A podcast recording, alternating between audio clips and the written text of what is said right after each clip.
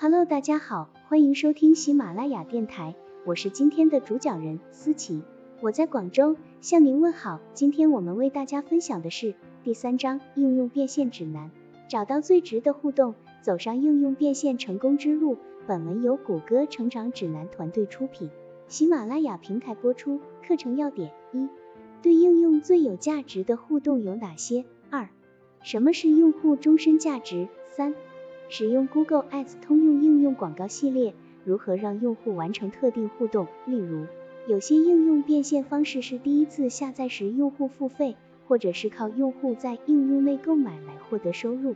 还有一些应用的变现方式，则是通过播放广告获得广告收入。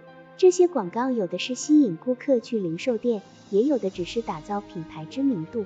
在设置通用应用广告系列之前，先弄清楚哪些与应用有关的互动可以带来最大价值，然后把这些互动作为广告的主要目标。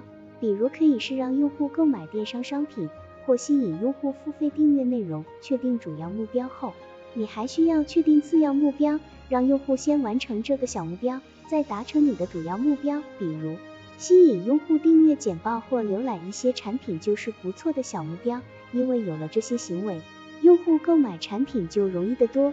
确定了你认为最重要的互动后，就可以设置通用应用广告系列，让它来帮你寻找高价值潜在用户了。小提醒：通用应用广告系列会根据现有用户的行为信号，寻找与他们有相似行为的新用户。因此，为了让系统更快学习，帮你达成目标。